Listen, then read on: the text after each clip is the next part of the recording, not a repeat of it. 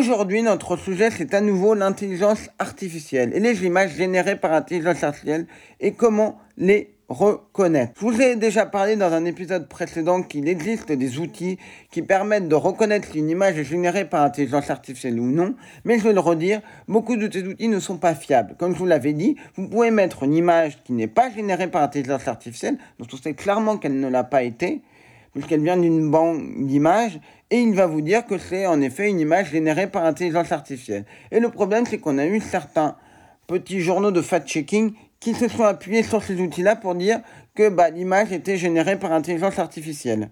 La plupart de ces outils ne sont pas toujours bons. Il ne faut pas prendre le résultat qu'ils vous donnent de manière aveugle parce que ça peut être euh, très problématique. Donc, quels sont les conseils que l'on peut donner si l'on veut savoir si une image a été générée par intelligence artificielle ou pas, sachant que l'intelligence artificielle évolue très vite et que ce qu'on pourrait dire aujourd'hui ne sera peut-être plus vrai dans quelques années ou quelques même mois. Commençons par des conseils qui sont valables pour toujours. La première chose qu'on peut faire, c'est regarder en faisant une recherche inversée. Je vous ai déjà expliqué comment on fait.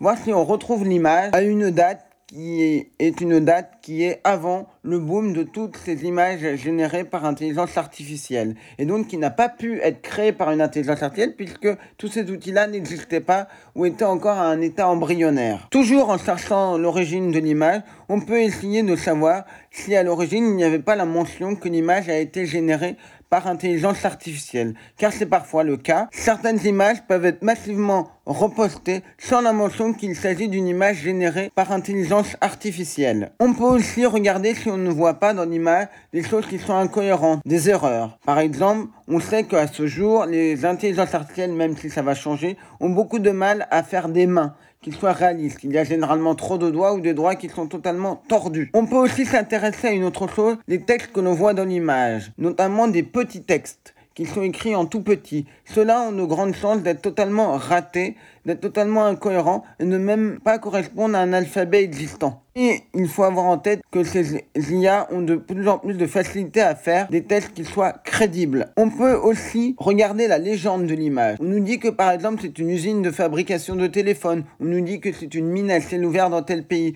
On nous dit que c'est dans tel, on nous dit que c'est dans tel lieu, par exemple le Parlement européen ou à l'ONU. Ben, on peut regarder puisqu'on dispose de véritables images qui nous permettent de voir si ça peut correspondre au lieu, ça peut correspondre réellement à une usine de téléphone. Il suffit d'aller chercher et on regarde et on compare et on peut se dire ah oui ça ressemble, ah non ça ressemble pas du tout, puisqu'une intelligence artificielle peut potentiellement se tromper lorsqu'on lui demande de faire telle ou telle euh, génération d'images.